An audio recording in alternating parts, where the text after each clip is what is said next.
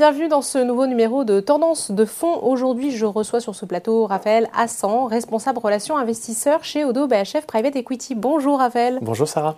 Raphaël, depuis quelques années, on constate que le private equity, initialement réservé à des investisseurs institutionnels, se démocratise notamment via un véhicule de placement appelé FCPR pour fonds communs de placement à risque. C'est justement l'objet de notre entretien. Mais d'abord, en guise d'introduction, Raphaël, on a envie d'en savoir plus sur Odo BHF Private Equity.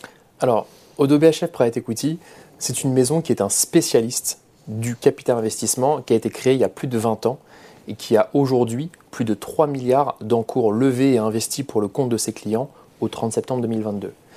Nous avons une spécificité, c'est que nous sommes un acteur qui est global et qui investit principalement en Europe et aux États-Unis.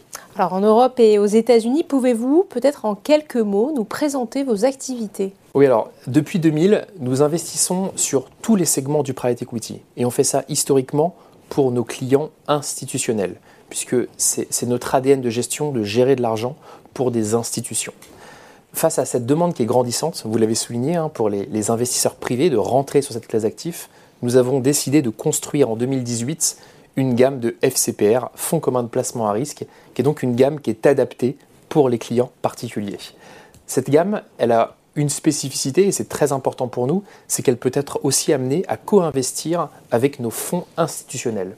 Et ça, c'est la promesse d'avoir un alignement d'intérêts entre tous nos investisseurs, qu'ils soient privés ou institutionnels.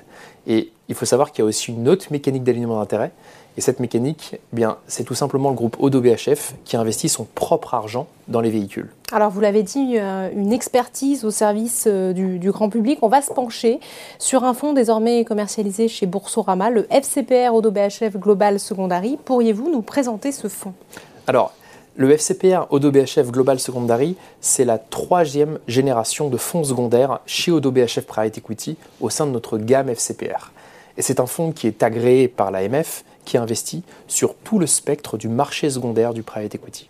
Pourriez-vous nous en dire davantage sur la stratégie du fonds, Raphaël? Alors, cette activité, en fait, le, secondaire, c'est une activité sur laquelle nous sommes pionniers en Europe puisqu'on l'a démarré en 2010. L'objectif, la stratégie euh, de, du FCPR ODBHF Global Secondary, c'est de construire un portefeuille qui a pour ambition de financer à la fois des opérations de croissance mais aussi des opérations de capital transmission de sociétés non cotées, à la fois en Europe et en Amérique du Nord. Effectivement, une zone géographique euh, variée. Quelle est la durée d'investissement de ce fonds, Raphaël? Alors, il faut comprendre que le private equity, et c'est vrai pour tous les segments, ça reste une stratégie de long terme. Là, on ne déroge pas la règle. FCPR ODBHF Global Secondary, c'est une stratégie dans laquelle l'investissement de l'investisseur, il est bloqué pendant une durée de vie du fonds qui est en principe de 7 ans. Il faut également savoir que cette période, elle peut être prorogée de 3 ans maximum sur décision de la société de gestion, ce qui peut nous amener donc potentiellement jusqu'en septembre 2032.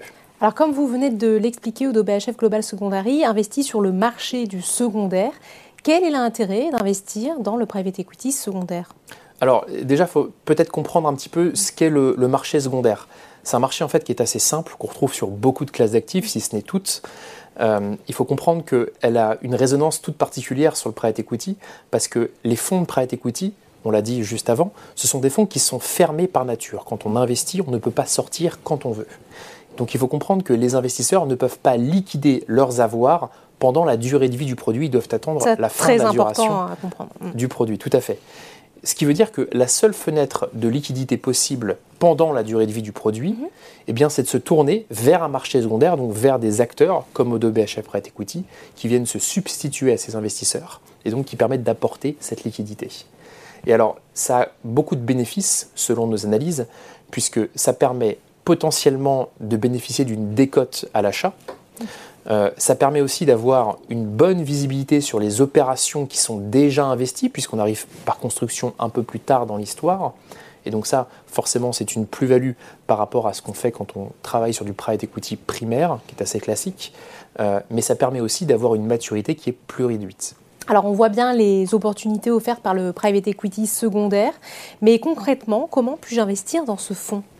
Alors déjà, il y a un point qui est très important, c'est que chez Boursorama, et c'est une force je pense, le parcours de souscription, il se fait entièrement en ligne. Et il se fait avec un ticket d'entrée qui démarre à partir de 1000 euros. Donc très accessible. on est dans une logique de, de démocratisation aussi du private equity. C'est effectivement l'une des ambitions qu'on a. Et il y a trois enveloppes, trois formats qui sont disponibles pour y investir. Le compte titre ordinaire, l'enveloppe PEA-PME mais également l'assurance vie française. Donc effectivement, euh, trois enveloppes.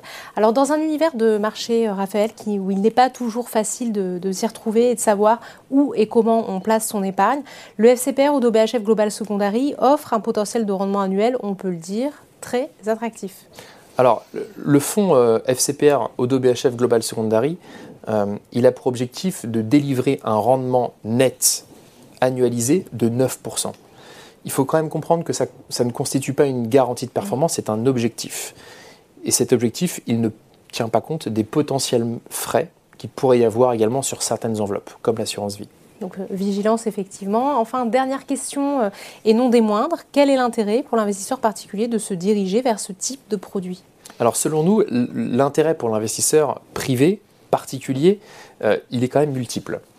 Le premier, le premier avantage, je pense, c'est surtout d'accéder à une expertise qui est historiquement institutionnelle, et ce avec un, ticket minimum d'entrée de 1000 euros.